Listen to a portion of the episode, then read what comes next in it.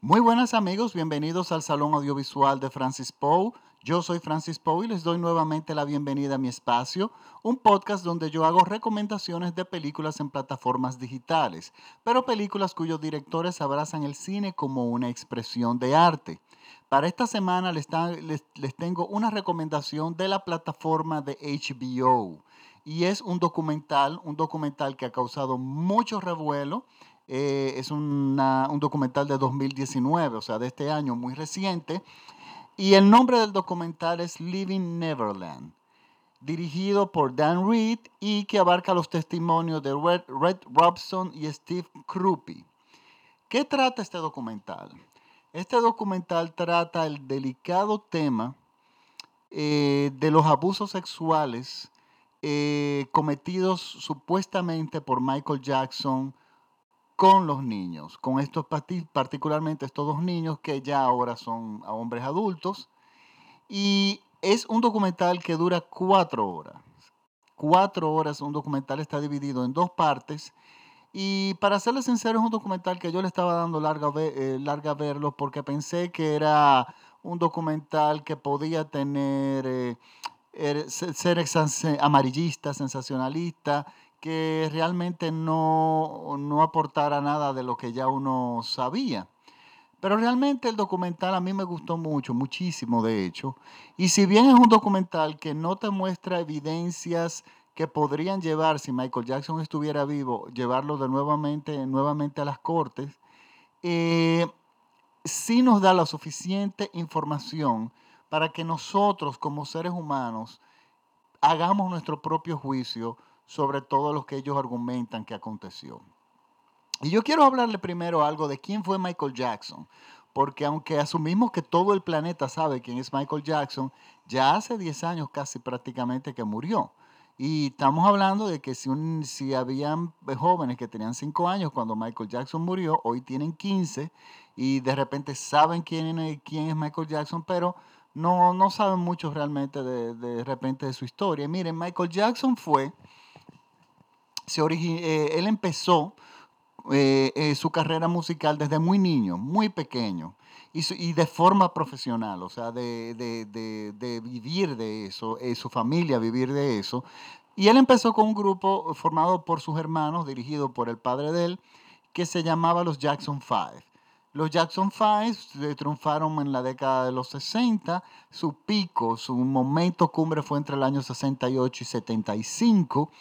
Y fue un grupo de, déjeme decirle, eran muy buenos, de música, ah, de ritmos modernos, contemporáneos de momentos afroamericanos.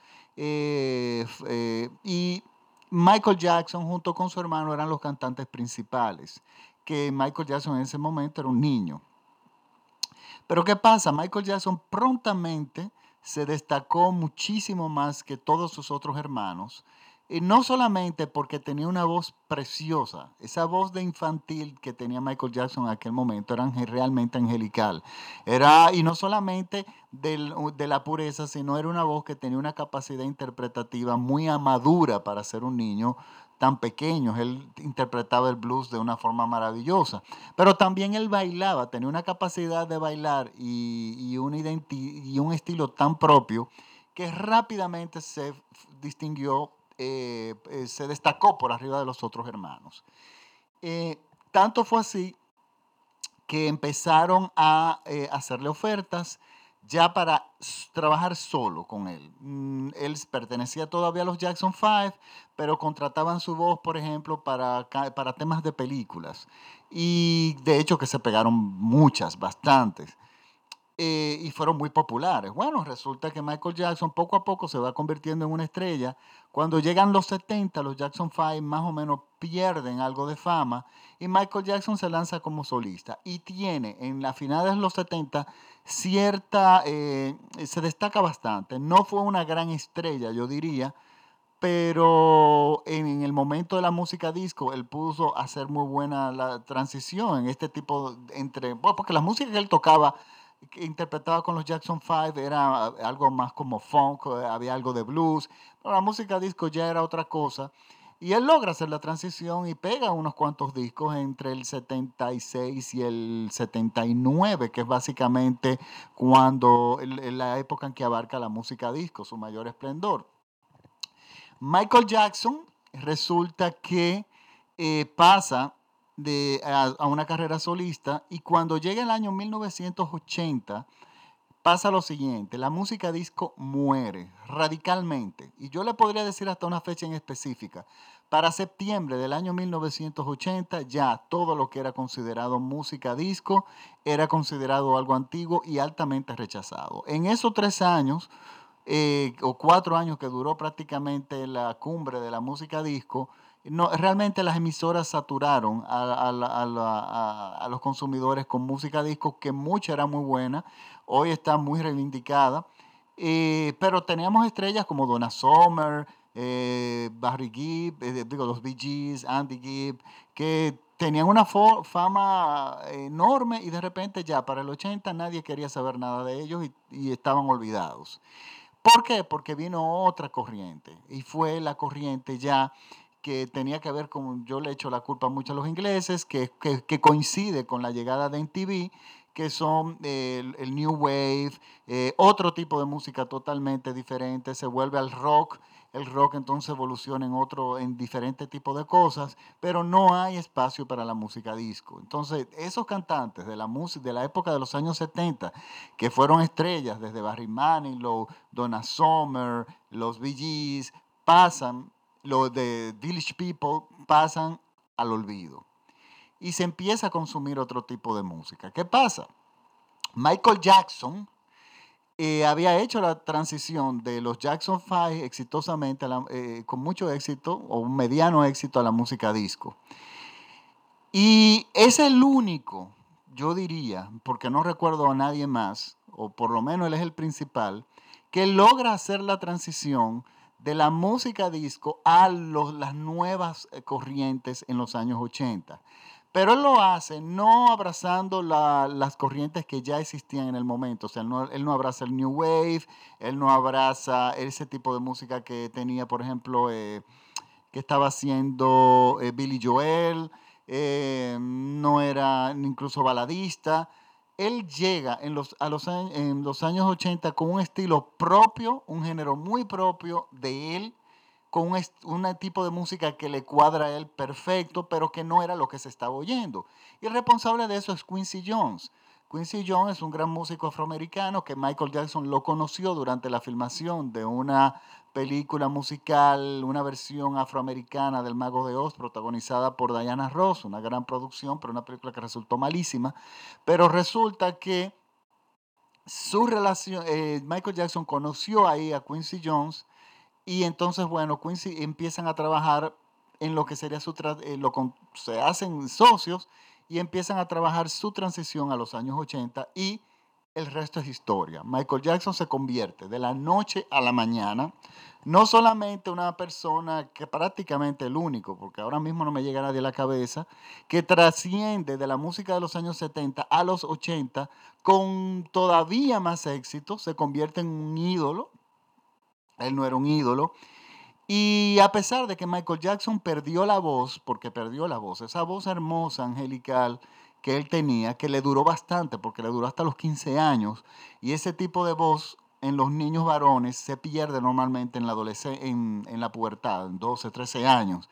él le duró bastante, le duró hasta los 15, pero le cambió, no le la perdió, pero no, no perdió la capacidad de cantar, sino que adaptó la voz que le quedó a el nuevo tipo de música que estaba haciendo y bueno, le quedó absolutamente perfecto todo le funcionó muy bien. Michael Jackson se convierte en una estrella, en un ídolo mundial, en una persona, eh, uno de los músicos más ricos que llenaba más conciertos, que vendía más discos, y, eso se mantuvo así durante toda la década de los 80.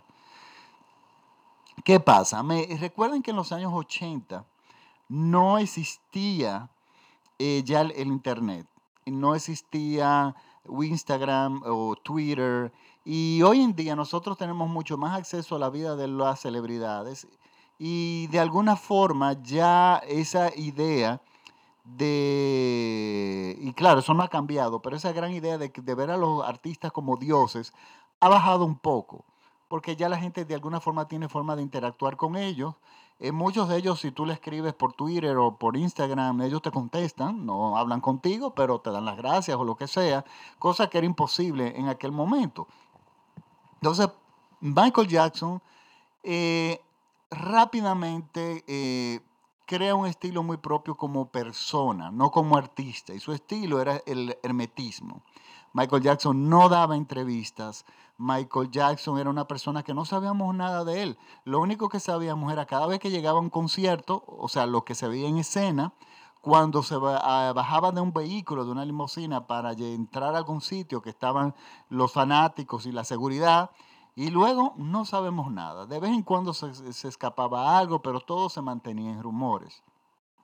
Pero al pasar los años, su hermetismo creció a medida que él tenía todavía más dinero y empiezan a escaparse ciertos, eh, ciertas eh, conductas de Michael Jackson que, que la gente no sabía cómo interpretarlas. Una de ellas es eh, que él entabló una relación muy cercana con Elizabeth Taylor. Y uno decía, pero Dios mío, ¿qué tienen en común Michael Jackson y Elizabeth Taylor? Elizabeth Taylor es una mujer, una estrella que le lleva muchísimos años, que se ha movido en, la, en, el mundo de Hollywood, no en el mundo de la música. Eh, fue una niña actriz que pasó a la adolescencia eh, eh, siguiendo, pudo hacer la transición a adolescencia y luego a, su fase adulta con mucho éxito. Y era una gran celebridad. Pero no, no entendía esa relación. Pero bueno, se escapaba eso y se sabía que eran muy buenos amigos porque ya eso, imagínate, eran dos grandes estrellas, era imposible que eso esa información se contuviera eh, sin escaparse. Luego, no, nos enteramos de que él tiene una muy buena relación con Mark Lester. Mark Lester fue un niño eh, exitoso en los años 60 en el cine. Saltó a la fama con la película Oliver, eh, ese maravilloso musical. Y era un niño con una cara muy angelical y que las niñas era muy querido entre las chicas, entre las niñas de su edad. Y él se mantuvo haciendo cine como hasta los 14, 15 años, yo diría. Y de repente se retira y, más, y se retira de las cámaras, se retira de las luces, se retira de todo, decide no volver a hacer cine. Nunca supimos las causas. Pero de repente vemos que vuelve y sale años después de su retiro como amigo de Michael Jackson. Y esto a mí también me llama mucho, la, a la gente le llama mucho la atención, pero lo más extraño vino después.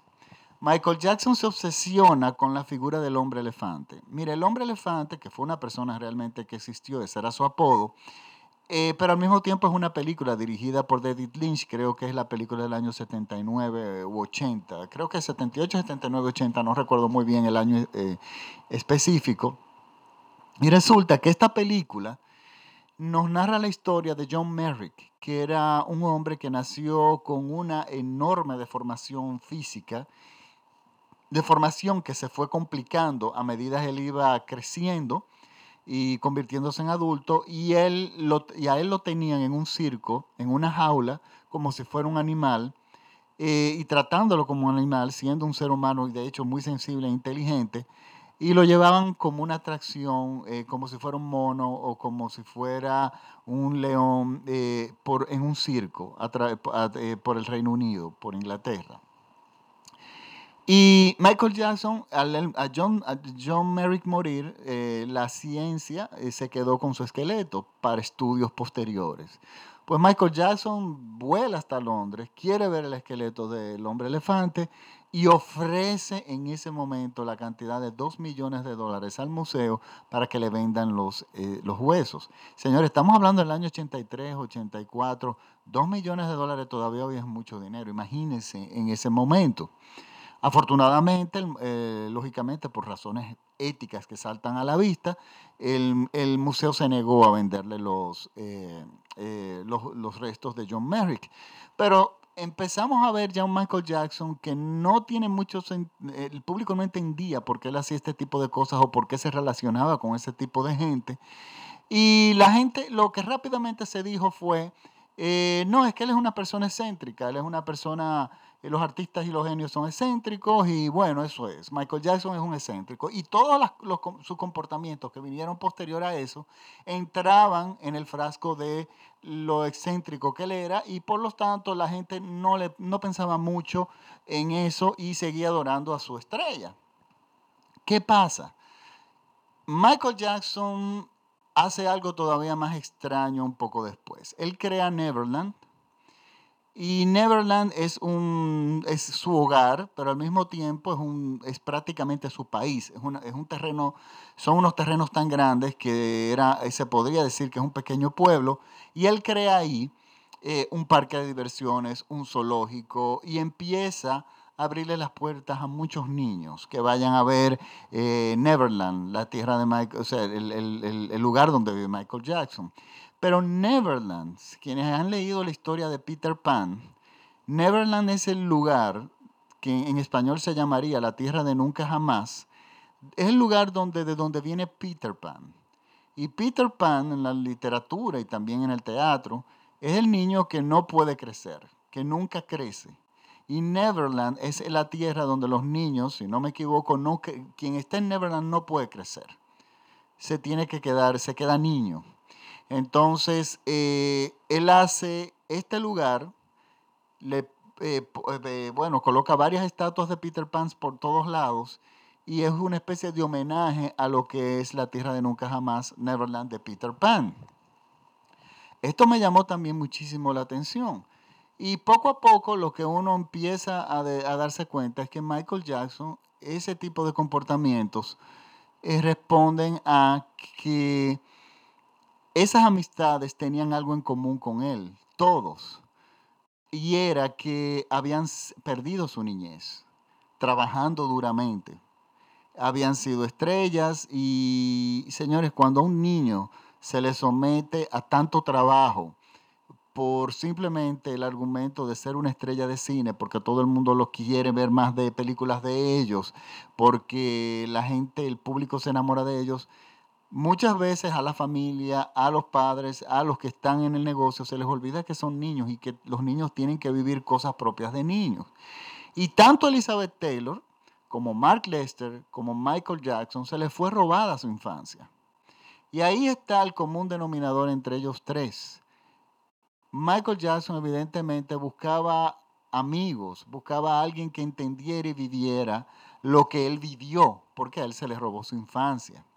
Y este comportamiento de, y obsesión eh, de él de, con Neverland y, Peter Pan y los niños, más o menos uno empieza a entender que viene por ahí. Y en el caso de John Merrick es la explotación, porque no solamente la pérdida de tu infancia, sino que en el caso como John Merritt, que por su condición, en, la casa, en el caso de, John Merritt, una condición física deformada, resulta que lo convierten en, le sacan dinero a esa condición que no es exactamente la condición de la cual él se siente muy orgulloso y por supuesto se escapa de, su, de, su voluntad o su decisión propia, o sea, él nació de esa forma.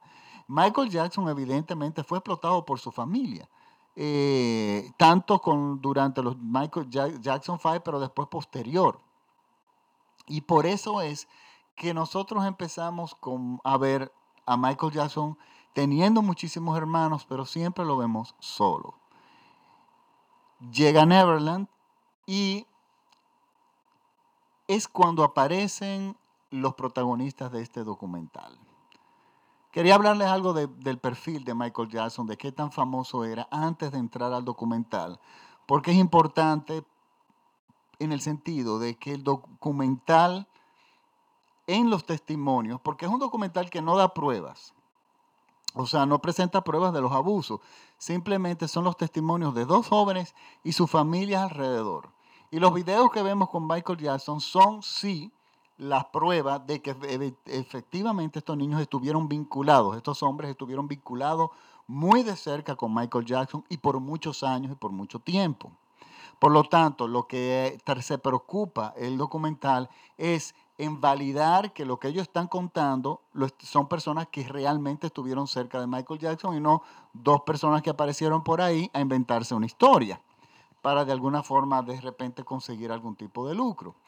Pero este documental llega cuando Michael Jackson ha muerto, no se puede someter a la justicia, su familia es inocente, no hay pruebas, por lo tanto uno se pregunta quién se beneficia de este documental, dónde está el, beneficio de hacerlo. Y el beneficio de hacerlo es que es una válvula de escape prácticamente para los protagonistas, estos dos jóvenes que han sufrido durante años eh, y han tenido ese gran secreto. Bueno, miren, el documental estos jóvenes eh, empieza, eh, ellos narran con mucha calma, con muchos detalles, todo lo acontecido en su vida con Michael Jackson. ¿Cómo lo conocen? Uno de ellos lo conoció en un concurso de, de imitadores de Michael Jackson. Michael Jackson lo vio, uno de los premios era conocer a Michael Jackson, si no me equivoco, y resulta que, bueno, el chico, eh, ya Michael Jackson lo invita a irse de gira con la familia, los invita a Neverland, y de ahí en adelante ya la familia prácticamente está atrapada en toda la infraestructura de Michael Jackson que crea Michael Jackson para de alguna forma rodearse de niños. Pero ver a Michael Jackson rodeado de niños en un, en un momento, porque no siempre fue así, no empezó a ser extraño. El público no se lo encontró raro porque Michael Jackson hacía muchas millones de donaciones a causas de niños alrededor del mundo. Y es ahí cuando él empieza a abrazar esta causa, que es la causa que quiere todo el mundo. Ayudar a los niños pobres o a los niños necesitados es una, una causa que todo el mundo te va a apoyar. Es una causa muy fácil. No es la causa, por ejemplo, de ayudar a los enfermos mentales, que no es una causa que tú vas a conseguir muchas personas que te van a ayudar. Pero a los niños sí, es una causa muy bonita, muy pura, muy básica eh, y sobre todo que no se falla. O sea, tú ayudas a los, a, los, a los niños y tú vas a tener apoyo absoluto de todo el mundo. Y eso fue lo que pasó. Michael Jackson empezó a dar todo ese dinero a esa fundación y de momento se empieza a rodear de, niños y bueno, entendemos que están vinculados sus donaciones con esos niños y es parte de ese trabajo que le está haciendo, de ese trabajo humanitario. Bueno, al aparecer estos chicos los empezamos a ver y a la gente no le extrañó. Pero pasan los años, pasan los meses y vemos a Michael Jackson con este niño y los vemos agarrados de manos, que este niño no es su hijo, ese, ese niño no es su sobrino, no es un miembro directo de su familia, es un niño caucásico totalmente alejado de lo que es y con lo que creció Michael Jackson. De hecho, este muchacho, uno de estos chicos es australiano. Y vemos como Michael Jackson, eh, miren, eh, ellos en sus testimonios, ellos detallan cómo Michael Jackson va preparando todo para realmente convertir, eh, llegar al abuso sexual, pero también salir impune de aquello. Miren, Neverland, si hay algo que yo le pudiera comparar, es, yo diría que es la casa de Hansel y Gretel. Es la, en el cuento de Hansel y Gretel es una casa hecha de dulces y caramelos por una bruja para que los niños se acercaran, por, atraídos por los dulces, y ella los secuestraba. Más o menos así la historia. Pues resulta que Neverland vendría siendo esto. Señores, lo que demuestra el documental que tenía Neverland adentro, yo no recuerdo haberlo visto. O sea, estamos hablando que era todo, todos los elementos para que un niño jamás en la vida quisiera salir de ahí y para que un niño quisiera ser amigo de Michael Jackson para toda su vida. Y el daño más grande que encuentro yo que, miren, estos son dos jóvenes que están realmente dañados, o sea, son personas muy afectadas por eso, son personas que han seguido con su vida. De hecho, uno de ellos es un coreógrafo muy destacado, coreógrafo de Britney Spears, y es una persona que es muy talentoso y bueno, y él se lo debe a Michael Jackson, o sea, su carrera se la debe a Michael Jackson porque Michael Jackson lo puso en el escenario, lo puso a la mira, él siguió, por supuesto, preparándose, estudiando, etcétera, etcétera, y bueno, ya está en el medio, o sea, es un tipo que le va muy bien, pero tiene muchos años luchando con esa situación de los abusos. Y mm, el abuso es algo muy complejo. El abuso no es simplemente que un adulto abuse de un niño. No, hay una seducción, hay una, eh, hay una parte en que el, la persona que es abusada no quiere dejar a su abusador. que de hecho se puede enamorar de su abusador. Y sobre todo, que es lo más eh, duro, es que hay momentos en que ellos hablan, y esto se lo puedo decir, que una de las cosas que más le dolió fue que Michael Jackson los abandonó cuando ya ellos crecieron. Porque, y ahí viene el nombre de Living Neverland. En la tierra de nunca jamás, o sea, en su terreno, en Neverland, no se permitía, tan pronto crecías tenía que ir, porque como en el libro de Peter Pan era en un lugar donde los niños no crecían. Y por supuesto, ya al ellos crecer y convertirse en adultos, perdían interés. Y Michael Jackson lo sustituía por otros. Y esa es la parte donde ellos notan que ellos hablan con mucho más dolor sin darse cuenta que ellos, que ellos estaban siendo parte de un, abuso. Ahora uno dirá, el documental no te presenta las pruebas físicas, pero es que Michael Jackson se preparó para que no existieran pruebas. Su propio hermetismo con el cual él podía sostener, porque era un hermetismo que yo creo que de alta seguridad, era imposible prácticamente conseguir evidencias. Entonces, incluso estos chicos en su momento testificaron cuando Michael Jackson empiezan a hacerle las acusaciones, eh, testificaron a favor de Michael Jackson. Y Michael Jackson tenía muchas cosas a su favor, entre ellas ser una celebridad. Las celebridades constantemente la quieren, le quieren sacar dinero y se le viven inventando cuentos de, que trataron de violarla que, que, son abusadores, buscando arreglos fuera de la corte de personas para hacerse millonarias. Y funcionó en el primero. El primero, Michael Jackson en su momento, creo que fueron 20 millones de dólares que le dio en ese entonces, la familia y el niño se callaron y dejaron de hablar de eso y salieron de la corte. O sea, la demanda se, cayó ahí mismo. Y luego cuando apareció otro caso, era tanto el poder, Michael Jackson tenía los mejores, eh, los mejores abogados, eh, su hermetismo lo protegía, tenía la fama, el dinero y mucha gente que lo apoyaba y bueno, ese, ese caso no fue a ningún lado. Estos chicos no tenían caso, o sea, eh, irse a la corte con Michael Jackson, ellos sabían que era perder eh, su tiempo. Pero resulta ya como ellos, como adultos, y es donde está el valor de esto, ellos dan su testimonio, su testimonio de forma voluntaria. Y señores, es una combinación de, son cuatro horas de testimonios. Y todo hace sentido. Yo no veo, no vi en ningún momento que realmente se contradicen usted siempre va a pensar, siempre va a haber una parte de personas que van a pensar que no y otros que sí. Yo les voy a ser sincero, a mí el, documental a mí me convenció. Yo no necesito pruebas, yo, no necesito nada. Eh, si bien me da mucha lástima por los dos lados, porque Michael Jackson fue una persona definitivamente abusada, no de repente sexualmente, pero sí eh, se le robó su niño, su infancia, perdón, y su niñez fue robada y aparte de eso fue explotado. Y eso nadie lo pone en duda. Pero ya cuando eres adulto, tú tienes que responder como adultos de tus crímenes y de, tus acciones. Y es realmente despreciable, o sea, lo que Michael Jackson hizo.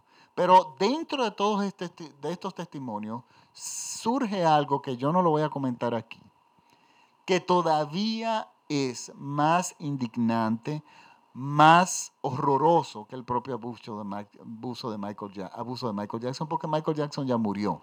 Y, al momento de morir ya él tenía muy poco contacto con estos jóvenes. Pero surge una tercera historia y lo bueno es que sale de forma objetiva, o sea, simplemente los, los testigos, que, bueno, estos chicos son los que hablan, pero también hablan la madre, hablan hablan las tías, hablan la, hermana, eh, la abuela, y hablan de, cosas como de, cómo era la vida tan cercana de ellos en Michael Jackson y empieza a surgir una, algo inquietante que es todavía mucho más indignante, que de hecho es con lo que cierra la película y lo que hace el documental muchísimo más fuerte. Eso yo no se los voy a contar.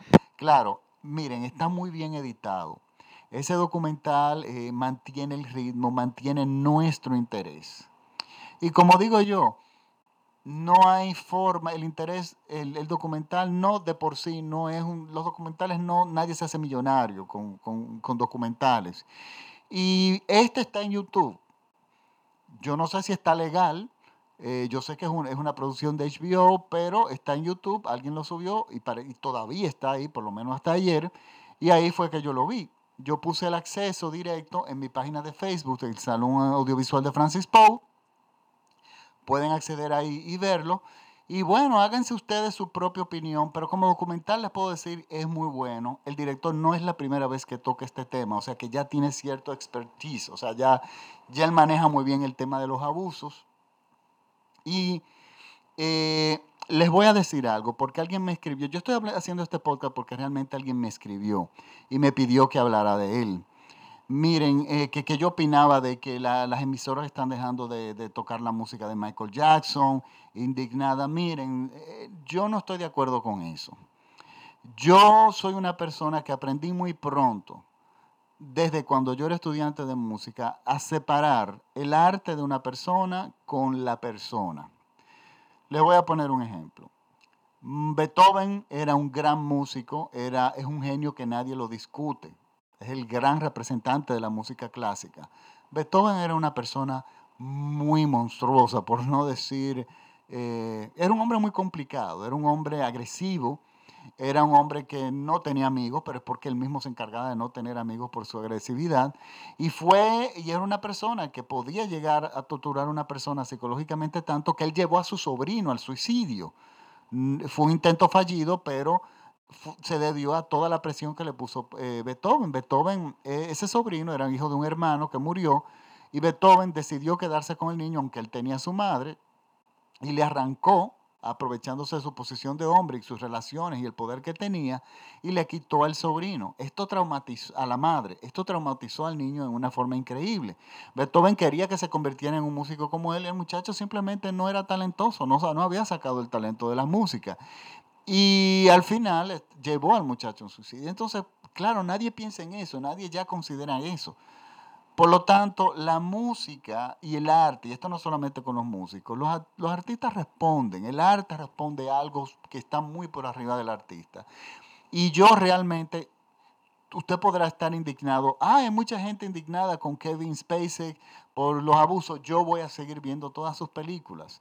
Woody Allen, eh, ah, el escándalo de Woody, Allen porque se involucró con la hijastra adulta de su amante, que era Mia Farrow, eh, y tienen años tratando, bueno, se han ido a juicios, hay muchísima gente que lo odia. Yo voy a seguir viendo las películas de Woody Allen porque Woody Allen no es mi amigo, ni tampoco lo es Michael Jackson. Digo, Michael Jackson no me interesa su música, salvo la música cuando él era antes en los Jackson Five, en esa época a mí esa sí me gustaba y esa la oigo, yo tengo los discos y no voy a deshacerme de ellos.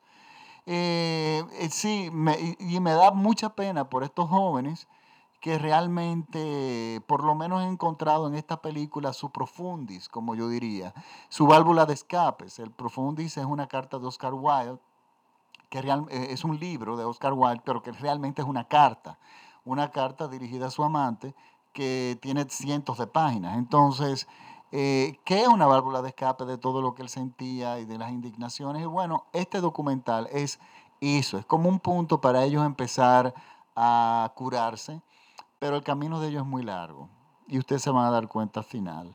Ellos van, esa sombra de lo que aconteció con Michael Jackson los va a perseguir durante toda su vida por otros factores que ustedes se van a dar cuenta en el documental.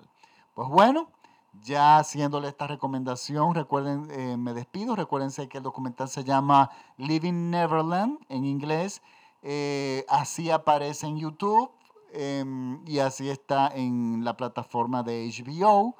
Y eh, recuerden que me pueden seguir en mis redes. Por favor, si les gustan mis podcasts, compártanlo con sus amigos. Y son gratuitos. Estoy disponible en iTunes, en TuneIn, en Spotify, en prácticamente en todos lados. En Facebook me pueden seguir como el Salón Audiovisual de Francis Poe, en Instagram como arroba Francis Poe y en Twitter como arroba Francis Poe también. Ahora sí, ahora me despido. Muchísimas gracias por la sintonía. Y recuerden que este programa está siendo transmitido por todo México vía radiola.com.mx. Nos vemos la próxima semana. Chao.